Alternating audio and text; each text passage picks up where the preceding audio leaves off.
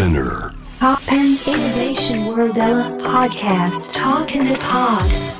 真鍋大度がナビゲートしています。 Toppan Innovation World Era ここからは声のブログ Talk in the Pod です。今回お話しするのは The Billion Dollar Code というドキュメンタリーについてです。えー、これはですね、まだあのティザーしか出ていないですが、この放送の頃には、えー、もうすでに本編も出ていますかね。いや、出てない。10月7日から、えー、本編がリリースされる、えー、ネットリックスの番組なんですけれども、で、これはですね、メディアアート好きな人、えー、デジタルアート好きな人にはもう必須の番組、プログラムかなと思いますね。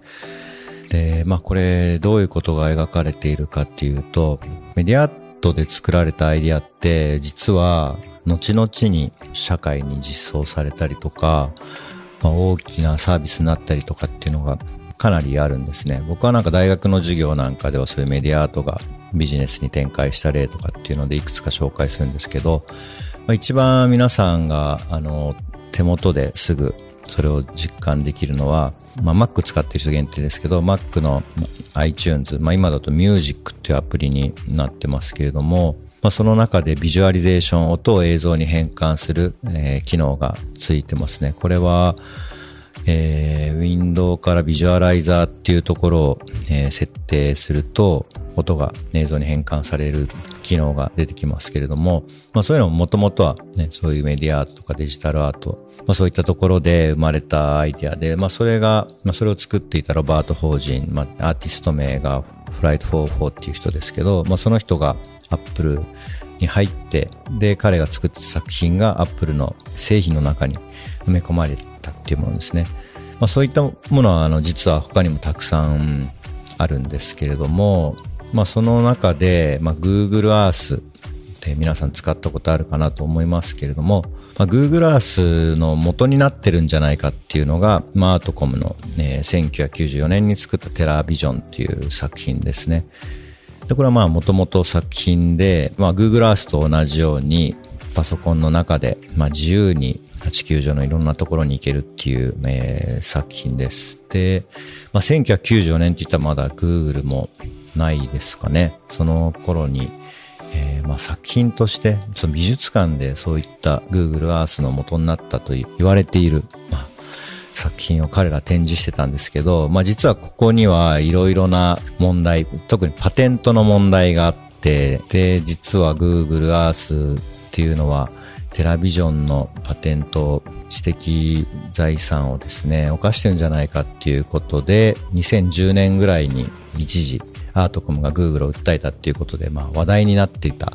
ことがありますね。で、まあなんかそれについて、あの、僕はあのアートコム仲いい友人が何人かいるのでちょっと話を聞いたこともあったんですけど、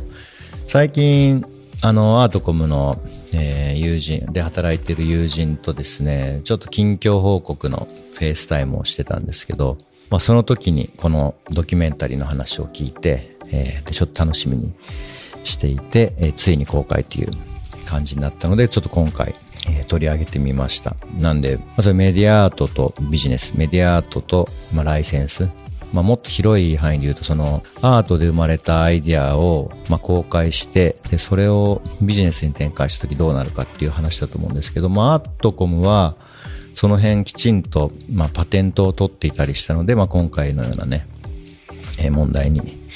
発展したという背景がありますね。で、あともう一つ僕がこのドキュメンタリーや最近だと、ターニングポイントっていう、えー、これもまあネットフリックスですけれども、911と、まあ、対テロの戦争についての、まあ、ドキュメンタリーをちょっと見たんですけども、これも20年経ってるんですよね。で、テラビジョンの話ももう言ったら、1993年に出た作品の話なので、まあ、20、8年前の話で。で、まあこういったことって、まあすごく時間が経って20年とか30年とか経っても、まあ本当に裏で何があったか、何が真実かっていうことは、まあ、最終的には語られていくことがあるし、当時その頃喋らなかった人たちも時間を経つと、時間が経つと喋るっていうことがまあ、あるんだなと思ってですね。で、まあ僕もなんかその20年後になったら喋れる何かみたいな話とかって結構先の話だなとか思ってたんですけど、まあ意外とターニングポイントとかテラビジョンとか、まあそういうことを、そういう時間が経ってから公開されるドキュメンタリーのこととか考えると、まあそういうスケール感で言うと20年っていうのはそんなにめちゃめちゃ長いっていう話でもないんだなっていう。で、しかもターニングポイント911なんかは意外とつい最近というかね、ちょっと前の話のように思い出すこともできたので、そんなに昔の話じゃないような気持ちで鑑賞をしていました。はい。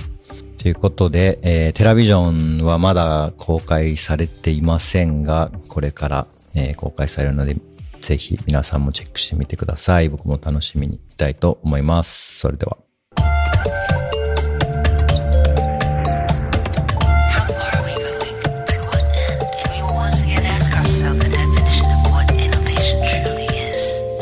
Popbang Innovation World Era on 81.3 J-Wave